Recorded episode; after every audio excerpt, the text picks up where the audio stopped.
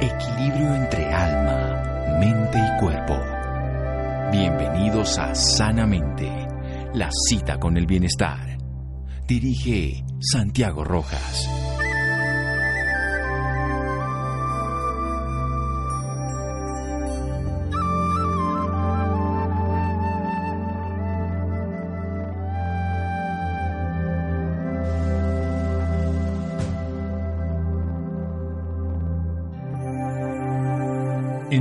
Hay muchos días. William Shakespeare. Buenas noches, estamos en Sanamente de Caracol Radio. Nuestra invitada de hoy es un honor tenerla, es una persona muy especial, ella se presenta como estudiante y esa es la mejor presentación que puede uno tener, alguien que todos los días estudia, estudia dietética, de neurociencia, de nutrición, ella sabe demasiado y es muy interesante poder hablar con ella, es una joven nacida aquí cerca de nosotros, en Uruguay, vive en este momento en España, está en Madrid y nos va a hablar sobre un tema que a mí me apasiona, el tema del código circadiano, de la cronobiología, cómo hemos perdido la relación con el tiempo, cómo hemos dejado de valorar la importancia de la luz y de la oscuridad, de la dieta y del ayuno, del movimiento y el reposo, esa capacidad adaptativa que teníamos desde la antigüedad, desde toda la historia, no solamente animal, sino también vegetal y todo, todas las plantas se equilibran con la luz y la oscuridad y nosotros necesitamos hacer una adecuación porque este mundo moderno nos ha llevado a enfermedades del estilo de vida y de las condiciones de vida. Cecilia Lobato, una amiga, una estudiante de la vida, la podría presentar así, una estudiante que todos los días nos puede enseñar a través de lo que aprende. Cecilia, buenas noches y gracias por acompañarnos. Hola, buenas noches Santiago, gracias a vosotros, un placer. Bueno, Cecilia, ¿qué es esto de la cronobiología? Bueno, la cronobiología es la ciencia del tiempo, ¿no? Podríamos decir, el tiempo biológico. Eh, se refiere al ciclo de día de día noche que, nos afecta a los seres vivientes eh, que se da cuando cuando gira la Tierra ¿no? Eh, digamos que desde el comienzo de, la vida tanto humana como el resto de los animales toda nuestra historia ha sido moldeada bajo bajo este ciclo bajo la luz y la oscuridad bueno, esta ciencia en la antigüedad no era importante porque todo el mundo trabajaba al sol, salía al sol y por la noche no tenía luz eléctrica. ¿Cuándo empieza a ser importante y cuándo podemos valorar esos efectos negativos cuando empezamos a cambiar esa periodicidad de la oscuridad y de la luz que son externas y, la volvemos en este momento internas en las habitaciones, en los lugares de trabajo? Sí, bueno, ahora mismo, eh, digamos, desde que se construyeron las sociedades eh, modernas a raíz de la industrialización y, bueno, pues eh, la aparición de pues, la luz y, digamos, eh, poder crear climas eh, artificiales, ¿no? Es cuando empezamos a ver más incidencia de epidemiología ¿no? con, con razones o con bases de trastornos circadianos. de todas maneras, esto los médicos antiguos ya ya lo habían observado en patologías o en, fiebre, por ejemplo, en, Hipócrates describió el ritmo de la fiebre, o sea que es, algo que se conoce desde, desde muy antiguo, ¿no? Pero ahora, con el nivel de vida que estamos llevando, con eh, la exposición a, pantallas, de teléfonos, eh, de ordenador, eh, la televisión, la luz en casa, pues estamos en digamos, creando un, patrón de, desregulación del ritmo circadiano bastante alarmante. Y eso se traduce en un aumento de, muchísimas eh, patologías que tienen como causa, como base, eh, trastorno circadiano, porque casi todas las, las células de nuestro cuerpo presentan una ritmicidad. Eh, y algunas, bueno, pueden ser circadianas o no, eh, ultradiana, intradiana, pero en realidad todas, casi todas, llevan una ritmicidad biológica. Entonces, al, presentarnos ahora mismo en la sociedad en la que vivimos, eh, estamos expuestos eh, al día, día a día a estos digamos a estos factores externos ¿no? que a través de la rutina ¿no? eh, interfieren en nuestro en nuestro sistema eh, eh, el y, los demás relojes periféricos que tenemos en el cuerpo eh, y lo que termina, digamos, como siendo un factor de riesgo eh, para desarrollar diferentes patologías. Muy bien, vamos a hacer un pequeño corte para que desarrollemos esa idea de ultradiano, circadiano e infradiano y esos marcapasos que regulan nuestros ritmos de vida. Seguimos en Sanamente de Caracol Radio. Síganos escuchando por salud. Ya regresamos a Sanamente. Bienestar en Caracol Radio. Seguimos en Sanamente.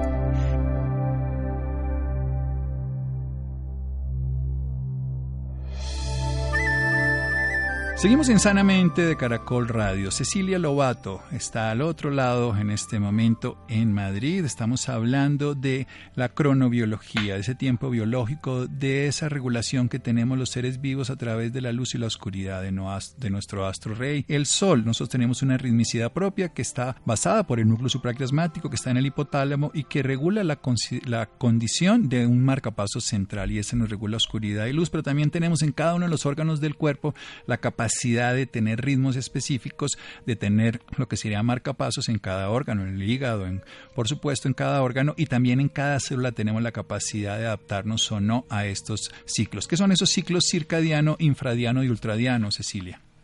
Bueno, a ver, el ritmo circadiano es uno de los ritmos biológicos, o sea, la, división la tenemos que hacer dentro de los ritmos biológicos. Eh, el circadiano tiene un patrón de 24 horas, patrón rítmico 24 horas. Eh, un ultradiano tiene un periodo más corto, pero con una frecuencia más alta que el circadiano. Eh, por ejemplo, los procesos circulatorios, respiratorios, digestivos. Eh, infradiano son periodos más largos que el circadiano, más largos que 24 horas. El ejemplo más eh, eh, evidente es el ciclo menstrual de la mujer, que tiene una duración más larga de 24 horas.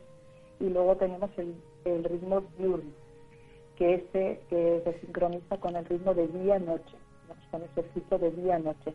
Pero que este ritmo puede ser circadiano o no, puede ser también ultradiano o infradiano. Sí, que puede ser alterado porque no todo lo tienen precisamente 24 horas y bueno, la Tierra nos lo da en diferentes lugares del tiempo. Hablemos un poquito de los marcapasos que hay en los órganos, que ya que cada uno de los tejidos también tiene su ritmo propio y funcionan en horarios distintos que ya desde la antigüedad los chinos lo decían. Sí, bueno, tenemos, eh, a ver, el, los marcapasos endógenos y, luego tenemos también los, eh, los exógenos, digamos, las señales ambientales, eh, en alemán es Feedback, que, el principal es el sol. El sol es, digamos, el que marca eh, todo el, ritmo, eh, digamos, el mantenimiento de la homeostasis interna de eh, y, y a que a través del, del ojo, de la retina de, los ojos eh, se segrega la melatonina y empieza a funcionar todo, digamos, la maquinaria, y digamos que la relación esa entre el día interno, ¿vale? Medio interno y el día externo, eso se le llama en, cronología fase de arrastre. Y esta fase no es fija porque depende de lo que eh, los decía antes de los Seisberg, eh, que son las señales ambientales, y ya también del propio reloj circadiano interno, que cada uno es individual, vamos, que es cada uno tiene su cronotipo y también hay que, hay que tratar de igualar, ¿no? de equilibrar nuestro eh, cronotipo con el estilo de vida para que no haya esa eh, desincronización. Bien, ¿cuáles son esos cronotipos, eso que se llaman alondras, búhos, tercena animal, que tienen que ver con nuestros horarios entre el estar dormidos y estar despiertos? ¿Cómo son esos, Cecilia? Sí, los más conocidos son el alondra y el, el búho. El alondra es el que, digamos, tiene un un ritmo más marcado diurno, eh, su, su actividad eh, por la mañana se levanta con mucha energía, bastante pronto y a medida que va a avanzar la tarde eh, ya su cuerpo le va pidiendo retirada. ¿no? Y el, el, digamos, el búho pues es a última tarde, es cuando tiene su, su, es como su despertar, ¿no? A media tarde se despertar y puede seguir hasta 3 de la mañana, perfectamente, las 4.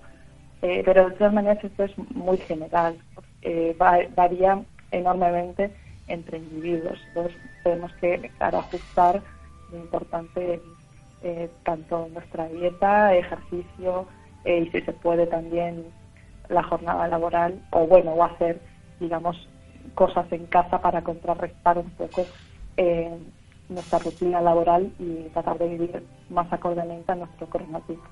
Usted decía al principio que hay unas patologías directamente relacionadas con estas alteraciones circadianas. ¿Qué, enfermedades podríamos llegar a tener por alterar ya sea la oscuridad, la luz o la alimentación que la vamos a hablar a continuación?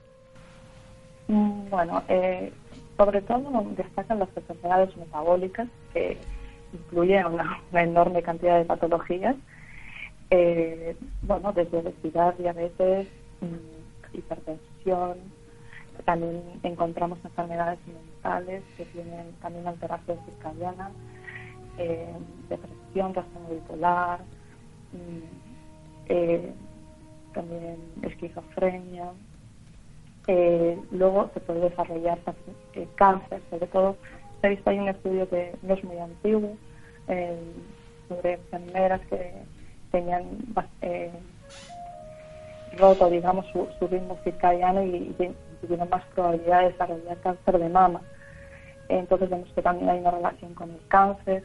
Eh, al final, es, al ser un, componente de la vida que, que influye en casi todas las células, es, digamos, esperable que una desincronización o, o evitar estar en homeostasis, pues termine generando enfermedad. Bien, entonces tenemos unos factores endógenos que están dados por lo que nosotros llamamos nuestros propios marcapasos, en este caso con la luz y la oscuridad, el núcleo supraquiasmático, en cada órgano también, pero tenemos las señales ambientales exógenas en las cuales estábamos hablando de la luz solar. ¿Qué pasa con las luces internas que tenemos de las pantallas, de los televisores, las luces que tenemos hoy en día en todas las instituciones cuando estamos trabajando, las oficinas? Sí, eso influye sobre todo en el ciclo de la melatonina y pues digamos que es como, hablando en lenguaje más coloquial, como que trolea ¿no? a, esa hormona y, no sabe exactamente cuándo tiene que segregar eh, la cantidad correcta para inducirnos al sueño y, y, al final tengamos un descanso reparador. Eh, es muy recomendable que cuando ya empieza la noche, pues ir bajando esa actividad poco a poco o utilizar blockers, eh, eh, gafas que, bloquean salud. bueno, al final podemos eh, incluir aquí motivo evolutivo, ¿no? La razón evolutiva de, de los humanos que no, no estamos hechos para esto, nos hemos ido adaptando y hemos también pagado esta adaptación con muchas muchas enfermedades, pero al final tiene toda su concordancia con la naturaleza. Hemos perdido. sí. Si hemos perdido esa relación con la naturaleza. Hablemos de otros factores. Hablamos ya de la luz y la oscuridad, el beneficio de la luz solar, exponernos en el día, la oscuridad en la noche, indispensable para la regulación de la melatonina del sueño y la reparación de los tejidos, y la inadecuada exposición a estas luces azules. Pero pasemos a otros dos factores que también influyen en nuestra capacidad de adaptarnos a los ciclos, al tiempo biológico, que tiene que ver con la alimentación, como la dieta y el momento, no solamente los tipos de alimentación, sino el momento en que lo consumimos puede alterar este ritmo biológico natural. Sí, es, es muy importante el qué y el cuándo. O sea, eh, no pueden separarse. Digamos que el, ese refrán de desayuna como un rey, come como un príncipe y cena como un mendigo es perfectamente acorde a, la cronobiología. Es así. Eh, comer durante las horas de sol, de menos a más, esto digamos, iríamos en, en orden eh, o en equilibrio con la ritmicidad hormonal y las, el alimento, los últimos alimentos que ingiramos que sean de menor índice glucémico para, eh, digamos, también eh, ir, a ver, a la tarde tenemos la insulina, tanto el ritmo de la, de la insulina como la glucosa, que tenemos que prestar atención y consumiendo alimentos bajos en en hidratos de, en de carbono o índice glucémico, pues favorecemos esta, eh, esta ritmicidad. Entonces, es aconsejable pues, cenar eh, más proteína y grasa y menos hidratos de carbono y consumir los hidratos de carbono eh, cuando hay más luz en las horas centrales del día, porque la insulina es una hormona solar, entonces digamos que favorecemos eh, su correcta secreción. Muy bien, vamos a hacer un pequeño corte con Cecilia Lobato hablando aquí de la cronobiología, cómo estar en equilibrio con la realidad de nuestro entorno, ser uno con el planeta y con sus cambios. Seguimos en Sanamente de Caracol Radio. Síganos escuchando por salud.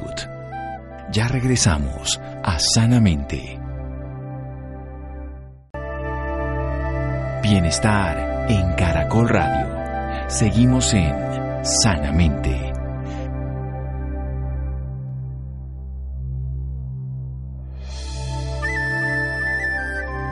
Seguimos en Sanamente de Caracol Radio, un estudiante de la vida, dietética, de nutrición, de nutrición vegetariana y de neurociencia. Tiene una página web que les invito a todos a revisar, cecilialobato.com. Muchos de sus escritos maravillosos que nos pueden llevar a comprender muchos de los fenómenos de la naturaleza, de la nutrición, del sentido de la nutrición para nuestro siglo XXI. También pueden encontrarla en arroba nutnu raya al piso Tricesi en el Twitter. Ahí también encontrarán muchas de las disertaciones, además fotos maravillosas, flores, cosas para compartir, para aprender, reflexiones de vida. Nos está hablando de los ciclos biológicos, el ritmo biológico de 24 horas circadiano cercano a ese ritmo. También tenemos ritmos mucho más cortos como son los ultradianos, como el de la respiración, el de la circulación, los procesos biológicos de la digestión y tenemos un ciclo mucho más largo que es el infradiano, el cual más característico es el ciclo menstrual de las mujeres. Es importante que también tenemos ese ritmo día noche dado por la oscuridad y por la luz, que puede ser afectado por actividades exógenas. La más importante lo hace el sol a través de la melanopsina. Tenemos la información que nos llega en la retina, que va al núcleo supraquiasmático y va a generar la liberación o la inhibición de la melatonina. Y que tenemos además esa capacidad de tener otros exógenos como puede ser los alimentos. Es importante comprender que la alimentación que hagamos en el día va a ser más cargada con carbohidratos, va a ser mejor asimilada, mientras que en la noche por la insulina, que es la que la metaboliza, una hormona diurna, vamos a tender más esa acumular, a tener obesidad, a subir la, eh, la, insulina que va a terminar siendo resistencia, que va a generar además problemas como la diabetes mellitus. ¿Qué enfermedades se pueden asociar a una inadecuada relación con el ritmo circadiano? Las metabólicas, el sobrepeso, que estamos en entre el 30 y el 50% en la población mundial, la diabetes mellitus, que estamos aumentando del 9 al 20% de la población en los últimos 10 años, la hipertensión arterial, la depresión, el trastorno afectivo bipolar, la esquizofrenia y diferentes tipos de cáncer, incluso ya con investigaciones donde no solamente es el qué, sino el cómo, el cuándo lo hacemos, la exposición a la luz. Recordemos que estamos preparados para la luz solar y la oscuridad de noche, pero hemos alterado ese ritmo teniendo luz en la noche, luces inadecuadas y, sal y no saliendo y no exponiéndonos a la luz del día. Y también algo fundamental entonces, en la medida que nosotros comamos al final de la tarde menor cantidad, desarrollar, desayunar como rey, almorzar como príncipe, comer como mendigo, esto es un refrán popular, pero la cronología lo toma de una manera adecuada. Hablemos del ejercicio. ¿Cuándo sería importante dentro de estos mismos ciclos biológicos que hablábamos independientemente de ser alondra, que serían los madrugadores o búhos los trasnochadores? Bueno, en general eh, se ha visto que el ejercicio, digamos, para eh, acorde al, rendimiento o, quiere optimizar el rendimiento en la práctica deportiva, eh, los ejercicios de resistencia son más adecuados realizarlos por la mañana y los de fuerza por la, por la tarde, digamos, que tienen un pico eh, más adecuado eh, lo que es eh, transporte de oxígeno, eh, pues digamos sobre las 6, las, desde las 6 y las 8 de la tarde es una buena hora para, para hacer deporte de fuerza, digamos, de pesas y, y estilo. Y por, y por las horas más hacia la mañana de resistencia. El, el, ejercicio es un gran sincronizador. Eh, se ha visto que eh, levantarnos tener contacto con la luz, salir a, la calle a, caminar durante media hora también eh, ayuda muchísimo a, sincronizar la hora posterior, que, digamos, cuando nos vamos a ir a la cama, eh, menos incidencia de insomnio si hacemos esto por la mañana, porque ya al despertarnos nuestra maquinaria se pone en marcha y, y somos animales de movimiento y que tenemos que estar en contacto con, el sol. Entonces, despertarnos, salir a la calle y estar un rato caminando. Recordemos que antiguamente eso era la manera de... norma. sí. Claro, obviamente, por eso queremos la grelina, el pico más bajo de la hormona del hambre es por la mañana. no nos, eh, en un entorno natural no nos levantaríamos con hambre, porque teníamos, o sea, en realidad lo que hacemos es ir a por alimento. Entonces, eh, tenemos la grelina bastante inhibida y, digamos, en un entorno natural iríamos a reconectar o a cazar, a probar suerte. Eh, y luego, en las horas más centrales, hacia la tarde, es cuando se volvía al lugar donde estaríamos la cueva o lo que sería eh, a comer. Y, y bueno, entonces tratar un poquito de simular eso en la medida de lo posible, obviamente no ir a la cueva, pero pero bueno, eh, levantarnos con esta mentalidad un poco de palio, ¿no? Es decir, nos levantamos, vamos al contacto con, con la vida, con, el sol, eso es, empezamos a hacer nuestras actividades y al ratito podemos desayunar, no levantarnos y directamente comer, ¿no? Eh, es que es antinatural, levantarnos, hacer algunas cosas y un par de horas más tarde comer. De hecho, si uno se levanta con hambre, igual hambre voraz debe tener algún problema metabólico. Uno se debe despertar sin hambre. Y ya eso es un síntoma que uno debería ya buscar diagnosticar. Entonces, despertarse sin hambre, salir al sol, moverse, hacer ejercicio, un ejercicio de resistencia, pero después sí venir a comer, a consumir ese alimento. Tenemos una reserva de grasa que vamos a utilizar en la mañana, la podemos consumir precisamente por el ayuno. Y de 6 a 8 de la noche hacemos ejercicio ya de pesas, que vamos a, en ese caso, para trabajar la parte muscular. Bueno, hay algo bien interesante frente a, a estos procesos de, del tiempo. Nosotros cuando viajamos de un lugar a otro, digamos en los usos horarios, se llama el síndrome de usos horarios, hacemos un jet lag. Entonces nos vamos de Bogotá a España y siete horas de diferencia. Cada día tenemos que regular una hora ese cambio de horario. Pero hacemos también jet lag social cuando empezamos a dormir a deshoras, cuando nos acostamos los sábados y los domingos y nos despertamos a las 3 de la tarde, 2 de la tarde. ¿Qué pasa con eso? ¿Cómo altera nuestro ritmo circadiano? Bueno, de hecho el sueño no se recupera es algo que, bueno, se pensaba que, por, digamos, la gente de calle dice, bueno, pues es algo, ya dormiré, ¿no? Ese ya dormiré el domingo. Bueno, pues ese ya dormiré el domingo, la verdad es que no sirve, o sea, para reparar el daño que se ha producido anteriormente. Entonces, bueno, eh, ¿cómo podemos? Depende, depende de eh, si, si hemos estado toda la noche despiertos, eh, bueno, y llegamos a casa cuando ya ha amanecido, lo más adecuado es no meternos a la cama, hacer alguna actividad, hacer vida más, más o menos normal y al mediodía es mm, dormir una siesta de unas dos horas, tres horas, eh, que eso equivale a varias, digamos, en, horas nocturnas. Pero esto es, la verdad que es algo general pero tiene que personalizarse mucho, muchísimo, porque depende del, cronotipo de la persona. Entonces hay personas que se benefician muy estupendamente de, una fiesta entre la una y media y las tres y media, por ejemplo, que les resulta súper reparadora y sin embargo, pues otras no. Entonces, eh, se puede, lo que se puede hacer también es tratar de evitar no llegar a casa eh, cuando ya ha amanecido que sea por la noche. Entonces, bueno, llegar a casa de noche, tratar de no encender mucho, la, luz y nuestro cerebro, bueno, puede entrar en fase noche un poco más rápido. Pero obviamente tampoco se puede hacer muchos, muchas mejoras, pero bueno, sí que se puede un poco, eh, digamos, sobre todo estas fiestas. Y si llegamos a casa cuando ha amanecido y tenemos el cronotipo diurno, ahí no podemos vernos en la cama. O sea, tenemos que aprender que cada día de esos que alteramos nos puede durar incluso hasta una semana en ocasiones, ¿no? El alterarnos una noche y entonces la persona los, los, viernes y los sábados cambia totalmente su ritmo y entonces toda la semana está tratando de compensar ese sueño que nunca va a terminar y usted bien lo acaba de decir. Nosotros jamás terminamos de pagar ese sueño. Recordemos que las primeras horas de sueño estamos pagando el esfuerzo del día y si no lo hicimos correctamente el sueño, pues terminamos siempre en deuda de sueño. Volvamos a hablar un poquito de la alimentación. ¿Cómo sería un desayuno? Circadiano de una manera general y, los horarios entonces de la última comida antes de acostarnos a dormir? Bueno, también hay que tener en cuenta la estacionalidad. Eh, no solamente eh, hemos hablado de, la ritmicidad digamos, interna, pero también hay que hablar un poco de la externa. Claro. depende de en qué estación también nos encontremos.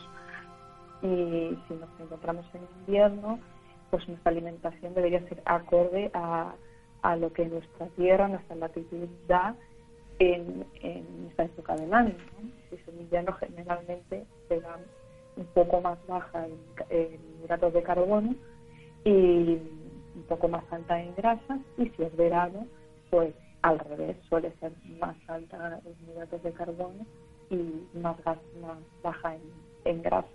Entonces, teniendo, partiendo por ahí, esa sería la base, primero, dónde situarnos, en qué, en qué estación estamos, en qué medio ambiente estamos. Claro, todo está hablando de eh, lo natural, ¿no? obviamente vas al supermercado y tienes eh, frutas tropicales todo el año, pero eso no sabemos que no, lo, es lo natural. Entonces, digamos, en un medio natural, pues sería esto, partir de este, de este punto de, de, vista. Eh, lo que, cuanto al desayuno, pues todas las comidas tienen que tener proteína, todas, ¿vale? Las tres comidas tienen que tener proteína. Eh, la grasa también eh, y el, la importancia del, yo lo que recalco es el tema de la cena que sea baja en carbohidratos. El resto, pues más o menos según cada uno, eh, la mejor alimentación que nos vaya bien a, nuestros, a nuestra salud o si tenemos una, una patología y estamos en tratamiento de nutrición clínica, bueno, pues a ver, eso digamos que se vería por otro, por otro lado, ¿no? Pero digamos una persona sana eh, que quieran mantener un peso sano eh, bajo índice de grasa, pues esta sería la recomendación. O sea, ingestas de proteínas las tres comidas, eh, ayuno, ayuno, importante, las horas de noche, cuando se pone el sol hasta que amanece estar en ayuno, y cuando y comer durante las horas del día. eso es lo que ha hecho el hombre desde que es hombre y, bueno, el tema de, eh, del desayuno, pues como he dicho antes, hacer un poco de actividad, ¿vale? Si estamos en casa, si personas que no trabajan, bueno, pues te levantas, haces eh, las tareas domésticas y al ratito, pues ya desayunas, ¿vale? Pones, en, digamos, en movimiento, en marcha tu cuerpo. Y si vas a trabajar, pues haces un pequeño descanso, si se puede, a las dos horas así, y entonces comes algo. Muy bien, entonces todas las comidas con proteínas, la cena baja en carbohidratos y con grasa, grasa también en la mañana. Si vamos a consumir algo más de carbohidratos, entonces en el curso del sol, intentar no comer en la noche durante las horas de oscuridad. Pero ¿qué tal aumentar los ayunos? ¿Qué importancia tienen los ayunos? ¿Estos ayunos intermitentes que se hacen tienen beneficios para la salud?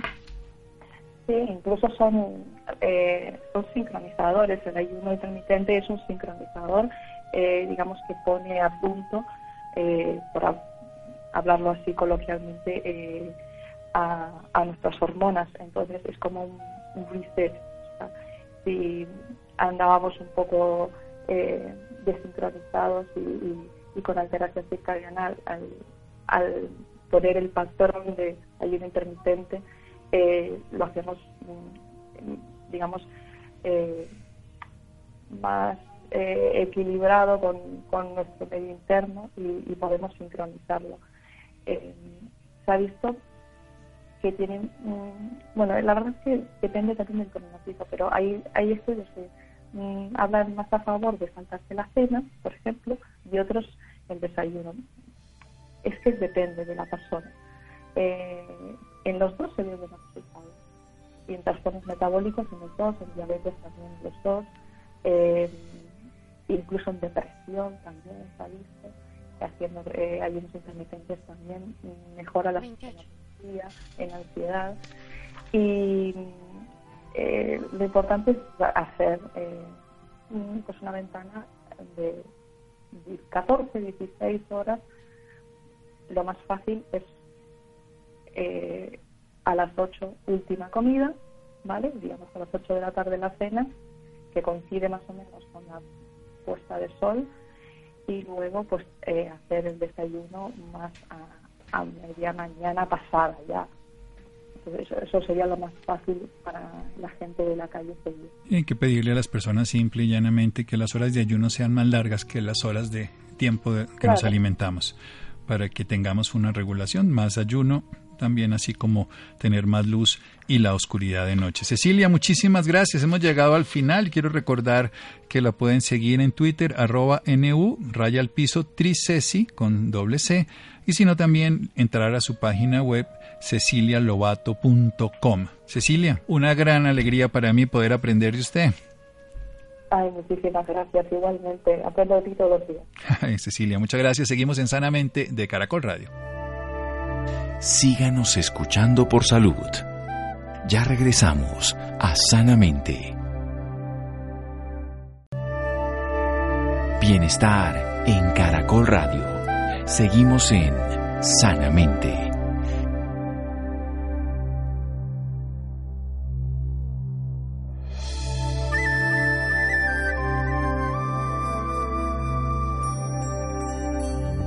Seguimos en Sanamente de Caracol Radio. El 64% de las mujeres que viven en ciudades como Bogotá, Cali y Medellín sufren alguna enfermedad reumática. Así lo reveló un estudio realizado bajo la estrategia epidemiológica COPCORT, diseñada para la identificación, prevención y control de las enfermedades reumáticas en países en desarrollo, llevado a cabo por la Universidad de La Sabana y la Asociación Colombiana de Reumatología entre enero y marzo del año pasado. Bien, Laura, un poco más al respecto.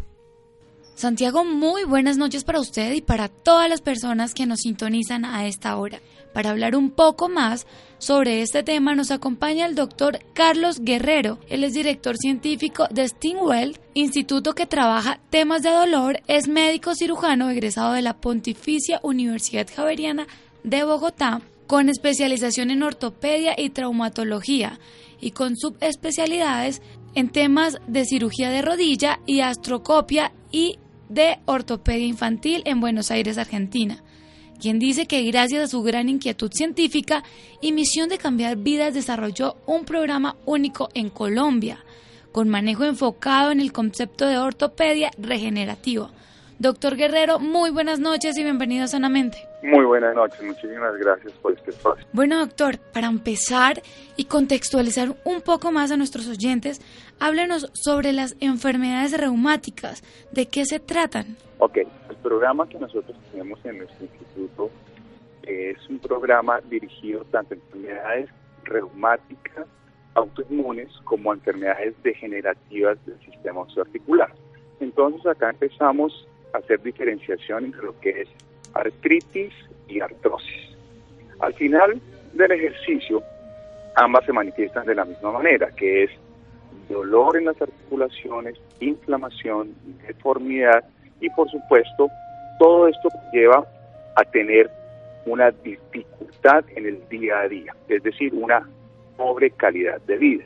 Nosotros estamos enfocados con nuestros tratamientos de medicina regenerativa y células madre en mejorar la calidad de vida de toda la población colombiana.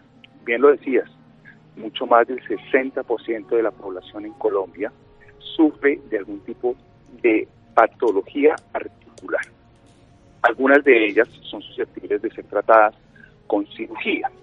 De hecho, mi formación universitaria está enfocada hacia eso, hacia la parte quirúrgica.